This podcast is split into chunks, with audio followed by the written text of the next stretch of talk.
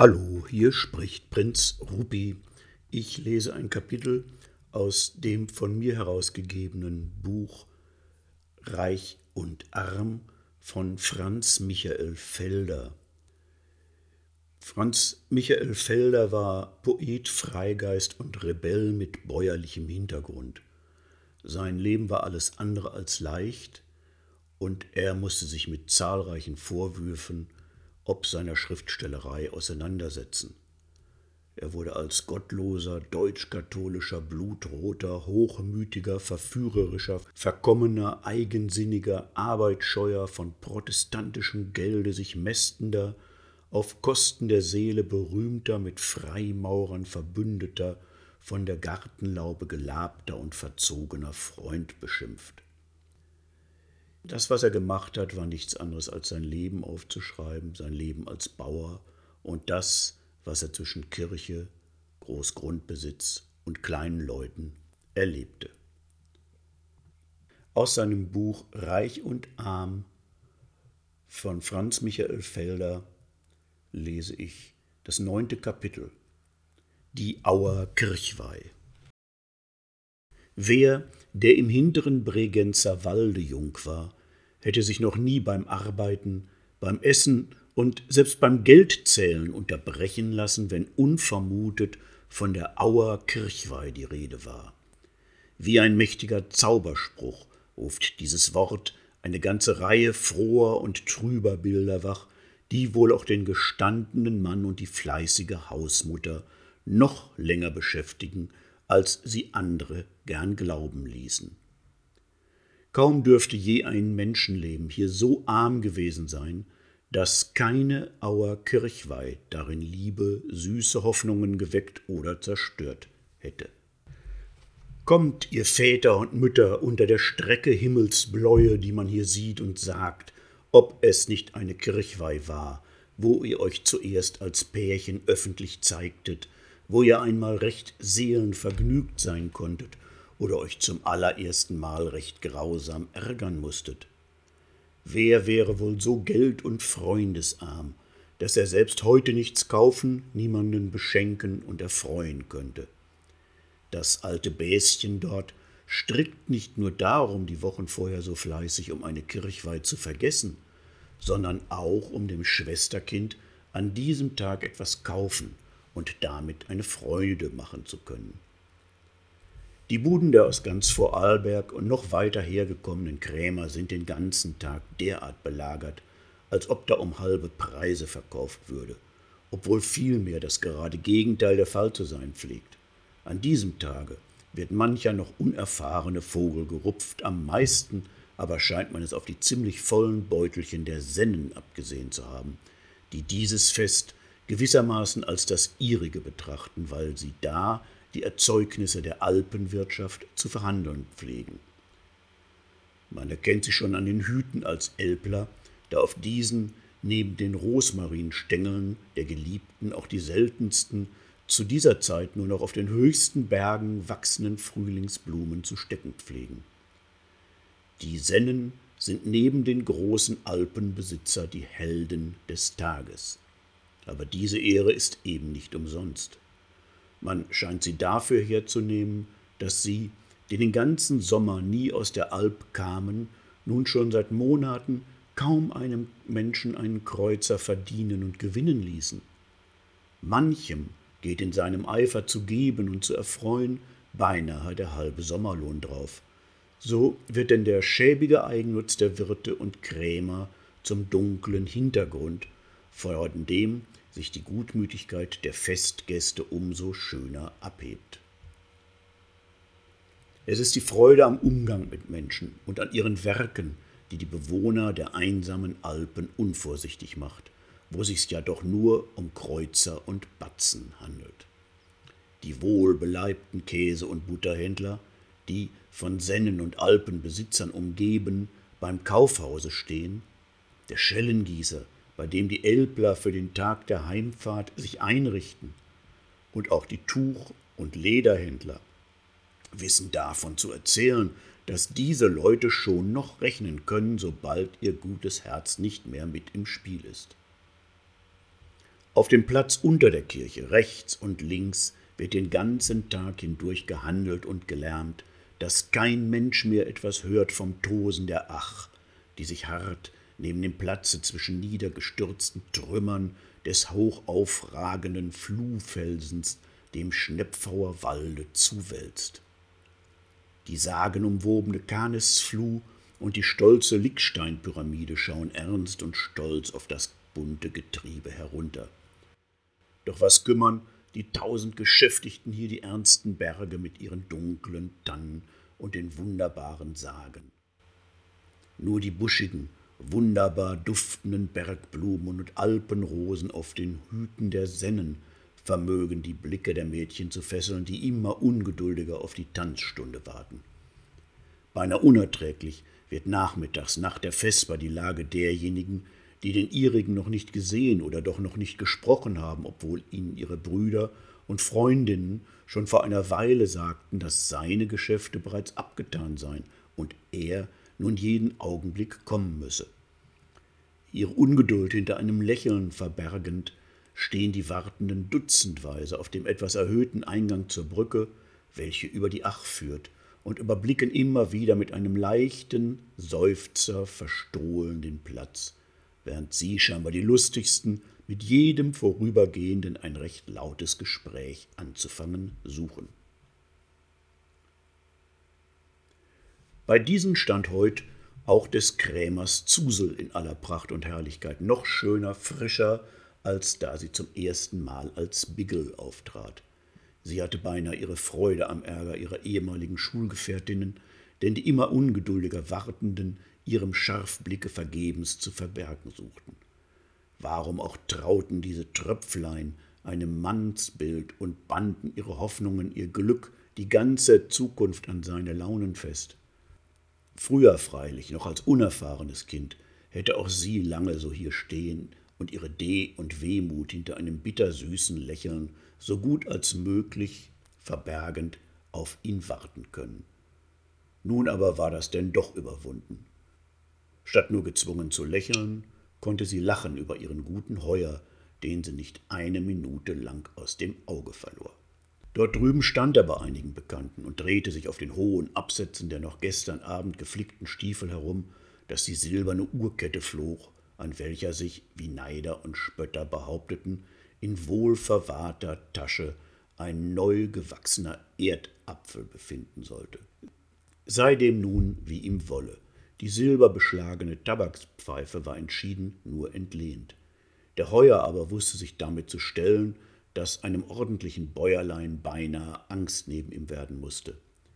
Die Blicke aber, die er dann der Zusel drüben vor der Brücke zuschießen ließ, waren denn doch wieder so demütig bittend, dass man es wirklich bewundern musste, wie diese nur im Kopf umdrehen wieder so streng und stolz und kalt werden konnten. Alles Drängen und Drücken brachte ihn nicht weg von seinem Platze zwischen der bereits heiseren Obsthändlerin und dem Laden des Buchbinders, mit dem er zuweilen um den Preis eines silberbeschlagenen Gebetsbuches stritt und sich schließlich, als der Buchbinder nachzugeben begann, in seiner Verlegenheit noch derart erhitzte, dass er von dem in den nahen Bergen schon furchtbar tosenden Herbststurme nichts bemerkte, bis das Fluchen des Buchbinders und der übrigen Krämer ihn auf ein Naturereignis aufmerksam machte, welches jetzt gerade recht kam, um seine Geldnot zu verbergen. Die Berge waren schon ganz dunkel, wie glühend rot auch die Abendsonne über den Schnepfauer Wald, der immer näher und näher zu kommen schien, hereinleuchten mochte. Jetzt war alles ganz still, Dennoch schien ein gewaltiger Sturmwind alles und alle zu erfassen und zu drehen. Die Krämer begannen so schnell als möglich einzupacken, denn es nahm wohl nur noch der Wind etwas von ihrer Ware mit. Viele Bauern eilten zum Pfarrer und baten ihn, die Unterbringung des noch im Felde aufgehäuften Heues zu gestatten, bevor es vom Winde weiß Gott wohin getragen werde. Diese Dispens war ihnen auch noch selten so schnell und gern erteilt worden, da der Pfarrer sie an diesem Sonntag viel lieber beim Heu als im Wirtshaus und auf dem Tanzplatze wissen wollte. Jetzt verschwand die Sonne hinter einer buntfarbigen Wolke, die sich wie mit schwarzen Haken an die Spitzen der Berge zu hängen begann. Draußen im Wald brummte, rauschte und knisterte es immer lauter. an der Fluh krachten mehrere Tannen und surrten hart neben der Brücke in die zischende Acht. Drinnen in Argenau knallten die zugeworfenen Fensterläden und losgerissene Dachschindeln mitsamt den sie bisher festhaltenden Steinen hagelte es von rechts und links auf die Gasse, dass kein Mensch mehr sicher war. Selbst auf dem Marktplatze begann es nachgerade gefährlich zu werden. Zwar von der Wolke der über die Gasse getriebenen Hüte, ausgespannten Regenschirme, Ablassbriefe, Hosenträger, Heiligenbilder, Knopftafeln und Taschentücher war nicht viel zu entsorgen, doch wurden auch schon die Bretter, welche die nur für diesen Tag aufgerichteten Buden lose genug bedeckten, von beiden Seiten hereingeworfen, und diesen suchte jedermann, auch unser Heuer, so schnell als möglich zu entrinnen. Es war für ihn schon die höchste Zeit, und drüben über der Brücke, wo es ziemlich scharf aufwärts geht, musste er sich beinahe atemlos laufen, um die Zusel, die wie ein Reh davongeeilt war, noch vor dem Gasthaus zum Rössle glücklich einzuholen. Er kam noch gerade recht und schritt nun senkelaufrecht neben dem hübschen, reichen Mädchen ins Haus, die Stiege hinauf und eines Ganges dem Tanzsaale zu. Hier war es schon so voll, dass Zusel ihm kaum noch zu folgen vermochte. Wer daheim weder Kind noch Rind, im Felde kein Heu zu versorgen hatte, mochte nicht mehr ans Weitergehen denken, nachdem hier einmal ein sicheres Unterkommen gefunden war, wo es auch überdies noch so lustig zuging wie nie. Besonders die nun endlich einmal wieder für einen Tag entalpeten Sennen langten auf einmal nach allem nun so lange entbehrten, was die Gesellschaft dem Einzelnen zu bieten vermag. Jauchzend, mit dem vollen Glas in der Hand, umtanzten sie ihre Mädchen und machten dabei so tolle Sprünge, dass wohl auch der ärgste Griesgram sich des Lächelns kaum erwehrt hätte und des behaglichen Gefühls, welches in jedem sich regt, der andere sich einem Genusse gänzlich hingeben sieht. Es gab schon solche, die sich zuflüsterten, was die Welt, der Umgang mit Menschen, die Teilnahme an den Früchten gesellschaftlicher Verbindung dem Einzelnen sei, ahne man am ehesten, wenn man den beobachte, der das nur einige Monate entbehrt habe. Aber nur wenige beschäftigten sich jetzt mit solchen Gedanken und unser Heuer und die reiche Krämerzusel sicher am allerwenigsten. Sie hätten noch kaum geglaubt, dass noch jemand die Sennen beachte. Jeder Kopf und jede Lippe wähnten, sie bewege sich einzig nur ihretwegen, und ihretwegen suchten die hinteren Zuschauer, sich auf die Zehen stellend über die anderen wegzusehen, und ihretwegen hätte man jetzt aufgehört zu tanzen und aufzuspielen. Richtig. Sobald der Heuer mit Zusel in den Kreis der Tanzenden trat, begann ein Walzer so lieblich und lustig, wie die guten Musikanten heute wohl noch keinen aufgespielt hatten. Natürlich, einer, mit dem des Krämers hübsches Kind sich öffentlich zeigen mochte, musste auch nicht auf einer Bettlersuppe dahergeschwommen sein, das konnten diese Leute sich denken. Nun aber galt es sich dieser Auszeichnung auch wert zu zeigen. Hierzu nun gab für ihn, der sich selbst heute gestand, dass er als Gesellschafter nicht besonders viel zu leisten vermöge, der Tanzplatz wo die beste, ja die einzige Gelegenheit. Dass er der beste Tänzer war, konnte ihm nicht abgestritten werden. Er hätte bei den gewagtesten Wendungen ein volles Weinglas auf den Kopf stellen dürfen, ohne etwas für seinen weit hervorstehenden Hemdkragen fürchten zu müssen. Doch das ängstliche Bemühen, es recht schön und künstlich zu machen, kam bald allen lächerlich vor, denen es nicht peinlich war, sich schon beim Zusehen müde werden zu fühlen. Der Heuer jedoch hatte keine Ahnung von einer solchen Wirkung seiner schweißtreibenden Arbeit. Die werden Augen machen, dachte er, während er sich zu noch verzweifelteren Sprüngen, einer noch strammeren Haltung zwang. Der Bursche hatte es heute viel strenger als die Woche hindurch beim Heuen. Er war daher auch noch viel schweigsamer als dort und hatte für seine Tänzerin kaum aller fünf Minuten ein schwer zu verstehendes Wort. So hatte diese denn Zeit zum Beobachten, wobei sie sich wenigstens eine Zeit lang weit besser unterhielt als der Heuer sie zu unterhalten vermocht hätte. Gleich hinter ihr her tanzte der Stieghans mit seiner Magd. Das närrische, stolze Gänschen hatte doch immer etwas zu reden und zu lachen, so dass Zusel ordentlich Gewalt brauchen musste, um sich nicht einmal umzukehren und der Schwätzerin zu sagen, man wisse schon noch, wem sie sei, obwohl sie sich auf dem Stieghof schon lange gebärde, als ob sie allein der Hahn im Korbe wäre und jeder Tannenwipfel sich nur ihretwegen bewegte. Noch widerwärtiger wurde ihr das Mädchen, als sie es vom Hansjörg reden und dabei die Hoffnung aussprechen hörte, dass er nun bald wohl heimkommen werde. Jetzt ging ihr ein Licht auf. Der Bursche musste sich opfern, um den gutmütigen Hans für sein Lebtag zum Schuldner zu machen. Darum wohl nur redete das Mädchen von ihm in einer Gesellschaft, wo Hans leicht auch bedeutendere Mädchen hätte bemerken können, wenn er nicht durch diese dumme Geschichte auf einem Punkte festgehalten worden wäre. Sie hatte dem Vater sehr, sehr Unrecht getan, mit dem Verdachte, dass er den Hansjörg ihr weggetrieben habe. Der ging wohl selbst, als sie sich nicht geneigt zeigte, sich sofort zu verehelichen und ihm einige Tausende zu verschreiben, um so wenigstens der Schwester den Hans zu fangen. Sein Handeln mit ihren Briefen bewies ja, dass der Elende zu so etwas schon der Mann sei. Wunderbar, dass ihr das nicht schon längst einfiel, dass sie den guten Vater in so schlimmem Verdacht haben konnte. Wie um Verzeihung bittend schaute sie zu ihm hinüber. Er stand neben den Musikanten und sah ihr lächelnd zu. Ja, er konnte lächeln und ihr ihre kindische Freude am Tanzen lassen, wenn sie ihm damit vielleicht einen Plan, eine Hoffnung verdarb. Er sorgte so sehr für ihren Namen und hielt sie von allem immer fern, was sie auf irgendeine Weise schädlich oder nachteilig hätte werden können. Und nun warf sie sich öffentlich, wenn auch nur für heute, an diesen Springensfeld weg, nur wegen einem flüchtigen Vergnügen. Vergnügen?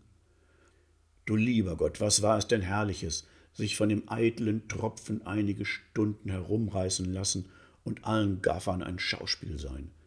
Ja, heute war Dorothee wirklich besser dran als sie, das musste sich Zusel gestehen, und sie gestand sich's auch so laut, dass sogar der gute Heuer etwas davon zu bemerken begann.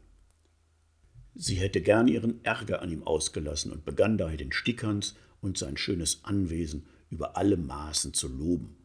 Dann erzählte sie, dass sie den Wackeren jeden Augenblick haben könnte. Wenigstens würde die ganze Verwandtschaft die Hände nach ihr ausstrecken.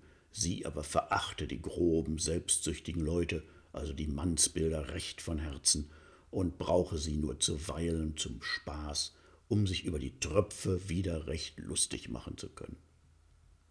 Zusels Reden waren immer bitterer, je lauter, fröhlicher das Reden und Lachen des nachttanzenden Paares wurde. Aber nicht nur ihr taten Hans und Dorothea ganz unbewusst weh. Der Joss war durch sie noch in viel üblere Stimmung gekommen. Und doch saß er ganz im Dunkeln an der Wand auf einem der Bänkchen unter jungen Burschen, die bedauerten, nicht tanzen zu können, und Greisen, welche von der guten alten Zeit mit Begeisterung erzählten, dass man hätte glauben können, Jos vermöchte sonst nichts mehr zu hören und an nichts anderes zu denken. Gehört wird er auch nicht alles haben, aber er glaubte dem Hans und Dorotheen die Worte von den glühenden Gesichtern lesen zu können. Die beiden waren so glücklich jetzt, und er blieb vergessen bei seinem Tiroler Wein in der dunkelsten Ecke sitzen. Kein Wunder, dass er heute nicht mehr der alte, opferwillige Jos war, schienen doch auch jene beiden ganz anders geworden zu sein, seit er nicht mehr allein mit ihnen war und für sie arbeiten musste. Wie dem Bettler das Almosen hatte Hans ihm einen Taler hingeworfen, damit er sich einen Humor trinken könne, und als er dann bat, ihm doch auch einige Tänze mit der Magd zu erlauben, ja, da hatte dieser Hansen angesehen, als ob er über Leib und Seele ihr Vormund sei. Freilich, dass das ihn noch gar so ärgern würde, empfand er damals nicht, sonst würde er den Tanzsaal gar nicht betreten haben. Damals wollte er die beiden als Paar sehen, jetzt ärgerten sie ihn ungeheuer und sein Glas wurde immer schneller leer. Was auch sollte er an Kirchwein tun als trinken, heute brauchte ihn niemand. Ganz war er sich selbst überlassen und konnte tun, was er wollte, wenn er nur morgen wieder für alle schwitzte, sorgte und lief.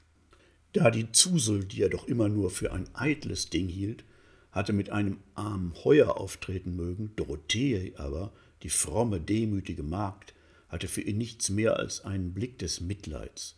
So nämlich nannte er das, was ihr schönes Auge ihm einmal, verstohlen, glaubte er, in seine Ecke geschickt hatte. Ihm war dabei ganz heiß geworden und trotzig rückte er noch tiefer in den Schatten seines Winkels, sich selbst quälend mit der Vorstellung, dass der Glücklichen sein Anblick nicht recht angenehm sein könnte. Bald war ihm dass er hätte heim mögen zur Mutter, um sich auszuweinen. Dann wieder regte sich alles in ihm, dass er lärmen wollte und Händel anfangen wollte mit der ganzen Welt. Dennoch kam es zu nichts anderem, als dass das Glas neben ihm von neuem wieder gefüllt und geleert wurde. Des Krämers Heuer hatte, wie eng es jetzt auch sein mochte, soeben einen seiner kunstreichsten Sprünge bekommen, als Zusel ihn, ohne ein Wort zu sagen, aus dem Kreise der Tanzenden führte und raschen Schrittes mit dem willenlos Erstaunten den Saal verließ. Bald hernach suchte Hans den Knecht und sagte, ohne sich um sein unfreundliches Gesicht zu kümmern, die Zusel ist fort, und uns wird's jetzt auch zu heiß und zu eng. Komm.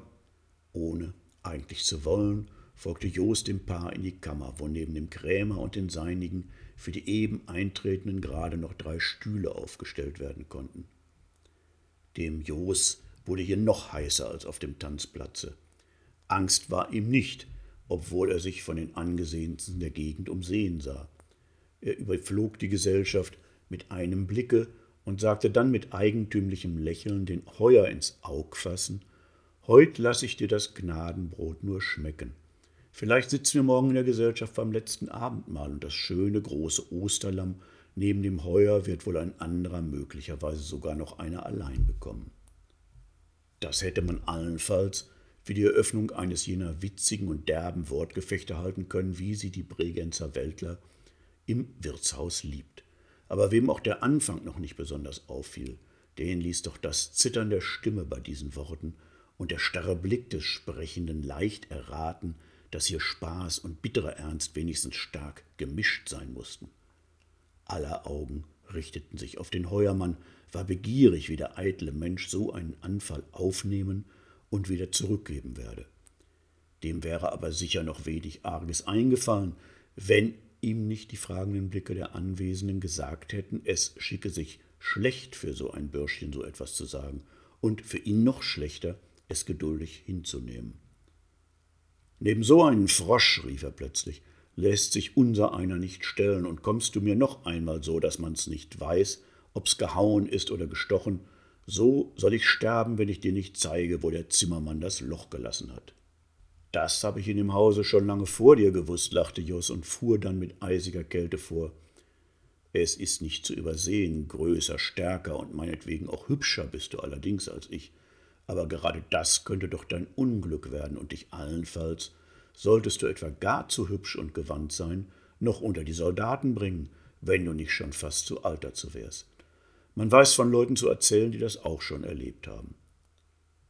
Das hieß nun wieder einmal zwei oder noch mehrere Fliegen mit einem Schlag getroffen, wie es überhaupt weit herum keiner so gut konnte als der Jos. Der Heuer zwar verstand von der ganzen Rede nicht viel mehr, als dass er schon fast zu alt sein sollte, aber auch das war recht genug, ihm die feurigste Zornesröte ins Gesicht zu treiben und seine Hände zur Faust zusammenzukrampfen. Der Krämer, obwohl er den Stich jedes Wortes empfand, zeigte sich bei weitem nicht so schmerzlich getroffen wie der Heuer, doch war auch er zu sehr aus der Fassung gebracht, um sich nicht dennoch als den Getroffenen zu verraten. Die Zusel aber tat sich durchaus keinen Zwang an. Wär ich doch ein Bub, hauchte sie, Wär ich ein Bub, ich wollte es versuchen, ob man nicht mehr ungestört und ungeschimpft eine Stunde in guter, anständiger Gesellschaft sein könne, ob man sich von jedem Neidhammel allen zusammengescharten Unraten nachwerfen lassen müsse. Der einzige, welcher vielleicht mit einem Worte wieder Frieden hätte schaffen können, Stieghans, fühlte sich von dem Stiche selbst ein wenig getroffen, und wenn das einmal der Fall war, so hatte er seine Gewalt über den Gegner wenigstens für den Augenblick gänzlich verloren. Wie ein Geschlagener saß er neben Dorotheen, der es anzusehen war, wie sehr es sie schmerzte. Eine Familienangelegenheit, die sie selbst noch oft beschäftigte, vom Jos nun schonungslos vor die Öffentlichkeit gerissen zu sehen. Ihren Unmut hatte der Knecht auch sofort bemerkt, und er litt furchtbar unter ihrem vorwurfsvollen Blicke.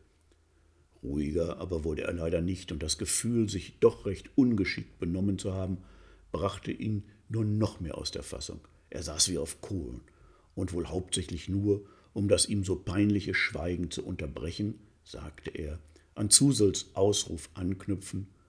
Wo der Unrat so leicht zusammenzubringen ist, muss wenigstens vieles nicht recht sauber sein. Wer will das noch ertragen und wer es vergelten, sagte Zusels Blick, der rasch von einem zum andern schoss. Endlich blieb er an dem Heuer hangen, nicht mehr stolz, sondern demütig bittend, und ihre Stimme zitterte, als sie fragte Kannst du denn nichts als schöne Sprünge machen auf dem Tanzsaal? Warum sitzest du denn auch neben mir, wenn der Lästerer da so redet? Entweder schäme dich meiner oder deiner selbst und geh. Hätte ich ihn doch so in meiner Heimat, wich der Heuer etwas verlegen aus. In einem fremden Dorf ist's denn doch nie ratsam, sogleich, ohne recht zu wissen warum, mit dem nächstbesten Händel anzufangen. Bei uns. Ich sollt sterben, hätte ich ihn schon lang braun und blau geschlagen. Den übrigen im Zimmer anwesenden Burschen war es offensichtlich eine Genugtuung, dass der Heuer sich des ihm schon lange missgönnten Platzes neben dem hübschen, reichen Mädchen so unwert zeigte. In manchem regte sich die Lust und fuhr ihm in die Fingerspitzen der Zusel nun zu zeigen, was er könne und wen man an ihm hätte. Noch ärger wurde das, als das Mädchen rief: Fremdes Dorf? Ich, die Beleidigte, bin hier nicht fremd.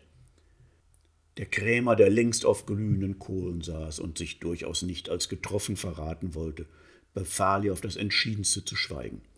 Zusel aber fuhr erregt fort. Ich bin hier nicht fremd, musst du wissen, und es wird schon noch solche geben, die sich für mich gegen einen Schneider wehren dürfen.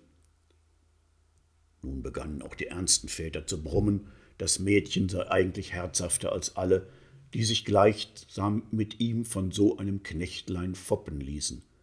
Das feuerte die Burschen, denen schon Zusels Rede durch die Glieder fuhr, nur noch mehr an, und Jost sah, wie aller Blicke sich drohend auf ihn zu richten begannen. Es ward ihm so heiß, dass er aufstehen und sich ins offene Fenster legen wollte, da er weder so gehen mochte noch ein Wort reden konnte. Der Heuer, gewohnt immer auf Wind und Wetter zu achten, hielt nun ein entschiedenes Vorgehen nicht mehr für besonders gewagt, seit er in aller Augen gelesen zu haben meinte. Anfangs dachte er, das Bürschlein würde ohne sichere Hinterhut gewiss nicht so herzhaft auftreten dürfen. Nun aber sprang er auf den Jos und fasste ihn hinten beim Halstuch, als ob er nicht nur seine Ehre, sondern auch sein Leben gegoldet hätte. So wären wir denn leider vor einer Wirtshausrauferei. Freilich ist sie, wenn auch nur Bauernknecht und Heuer die Helden sind, ebenso gut Ausdruck verschiedener Ideen und Leidenschaften als eine andere, die mit Beobachtung der feinsten Formen vor sich geht. Da es aber beim besten Willen nicht möglich ist, unsere Kämpfer noch geschwind zu adeln und ihnen Schwert oder Pistole in die Hand zu geben, so wäre es wohl am besten, wenn man die Sache so schnell als möglich abtun könnte. Die beiden scheinen noch wirklich bald fertig zu sein. Kaum fühlt Jos von hinten sich gepackt, so dreht er sich gegen den Heuer um, und zwar so schnell und mit solcher Kraft, dass er den langen Heuer beinahe niederreißt und dieser das halb zerrissene Halstuch mit samt dem Jos erschrocken fahren lässt. Während der Heuer das volle Gleichgewicht wieder zu gewinnen sucht, und noch bevor er sich von seinem Schrecken auch nur ein wenig erholt hat, steht Jos zornschnaubend mit geballter Faust vor ihm, und das Bürschchen schaut so wild, so drohend zu dem großen Manne auf, dass dieser von Herzen gern die Zuschauer, die erstaunt und wie angebannt dastanden, um Hilfe angerufen hätte. Jos schien das zu bemerken, denn er rief, nur mit dir habe ich's jetzt zu tun, und wenn auch ein anderer noch etwas will, so soll er doch warten, bis ich mit dir fertig bin. Den Heuer erschreckte das schallende Gelächter, welches dieser Rede folgte.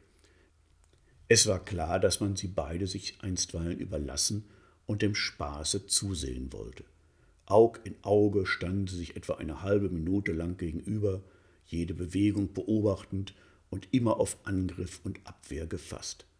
Im Zimmer war es so still, dass man eine Nadel hätte fallen hören. Es war fast unbegreiflich, wie so viele Zuschauer sich ohne Geräusch hereinbringen und Platz finden konnten. Erst als die Wirtin hereinstürzte und nach der Ursache des Streites fragte, wurde es wieder laut. Jeder wollte erzählen und wurde sogleich von den Nebenansitzenden unterbrochen oder widerlegt. Der Wirtin war es aber auch viel weniger um den Anfang als das Ende des ihr heute doppelt unangenehmen Zwischenfalles zu tun. Ohne lange zuzuhören, begann sie beiden das Kapitel zu lesen und sie mit derben Worten zum Frieden oder zum Heimgehen zu ermahnen. Meinetwegen, lachte Jos bitter, soll der Tropf ungestört gehen. wenn er nichts kann als zierlich tanzen. Ich bleibe hier und habe ihm nichts abzubitten. Wie ein wildes Tier stürzte der Heuer auf Jos oder eigentlich auf den Platz, wo der gewandte Bursche noch vor einem Augenblicke stand, der ihn jetzt von der Seite anzupacken suchte. Es war wunderbar, wie das Jöslein sich wehren konnte und wie er rechts und links, hinten und vorn zugleich zu sein schien. Die kräftigsten Streiche des Heuers fuhren in die Luft und rissen ihn selbst beinahe zu Boden, so dass er nach und nach um mehrere Schritte zurückweichend in der Verzweiflung endlich nach einer Bierflasche langte, die er als Waffe benutzen zu wollen schien. Jetzt ist's genug, riefen mehrere Mädchen, die schaudernd seine Absicht errieten. Nein, lass ihn mir, schrie Jos. Wozu noch? Wir sind nicht fertig. Aber es ist genug, rief man von allen Seiten und begann dem Jos einzureden, er habe sich tapfer gehalten, aber das Schönste sei doch noch, wenn er nun auch noch zur rechten Zeit wieder aufzuhören wisse. Ja, rief Zusel schneidend, ihr stolzen Burschen meiner Heimat, seid doch so gut und schützt den Fremden, der für mich und meine Ehre einstehen wollte, schützt den Schwachen, wenn ihr sonst gar nichts tut. Diese Worte hatten eine wunderbare Wirkung. Der Heuer mit seiner Flasche stand wie vernichtet da. Die anderen Burschen aber begannen mit dem Jos in einem ganz anderen Tone zu reden, und der Zusel antworteten sie Wir stehen schon auch für dich ein, musst du wissen, und zwar besser noch als der Beschützer, den du heute mitgebracht hast. Der Heuer soll darum nur ruhig sein, wir wollen das kleine Bürschchen schon wegbringen. Hat noch keine Lust zu gehen, trotzte Jos. Es wird am Ende wohl zu helfen sein, riefen mehrere. Einem allein gehe ich nicht, wer etwas gegen mich hat, der soll kommen. Gehst auch mir nicht, rief Hans, so zornig über den eigensinnigen Knecht, wie ihn dieser noch niemals gesehen hatte. Hast du denn auch etwas gegen mich? Ja. Und Dorothee redet kein Wort für mich? fragte Jos wehmütig. Alles blieb still. Oh, wie seid ihr elende Leute, rief Jos plötzlich. Alle kniet ihr vor dem goldenen Kalbe, mag es Zusel heißen oder Hans. Die Burschen und Hans mit drangen auf den Aufgeregten ein. Dieser floh gegen das offene Fenster und rief mehrere Male, auch Hans kommt, alle, und er, er bringt mich um alles. Jetzt ein Sprung, und der Verfolgte war, ohne dass eine Hand ihn auch nur zu berühren vermochte, aus dem Zimmer verschwunden. Hart neben dem niederstürzenden Strahl, durch, durch ein Gewitter angeschwollenen Dachtraufe, lag er auf einer Steinplatte und wälzte sich langsam aus dem Kreise der aufspritzenden kalten Tropfen hinaus. Im Zimmer begann man vom Kriminalgericht und sogar vom Köpfen zu brummen. Wer nicht heimschlich, setzte sich auf einen Stuhl und suchte so schnell als möglich von etwas anderem zu reden. Nur Dorothee begehrte auf, wie man sie noch nie gehört, und Hans saß neben ihr, als ob ihn der Blitz getroffen hatte. Es wurde ihm ordentlich wohl, als die Magd ihn gegen Schick und Brauch verließ und vor das Haus hinabeilte, nachdem sie hörte, dass Jos nicht mehr einen Tritt zu gehen imstande war. Dies war ein Kapitel aus dem Buch Reich und Arm von Franz Michael Felder, einem Bregenzer Bauern, der berühmt wurde, weil er sein Leben aufschrieb und damit in großen Konflikt mit seiner Umwelt kam.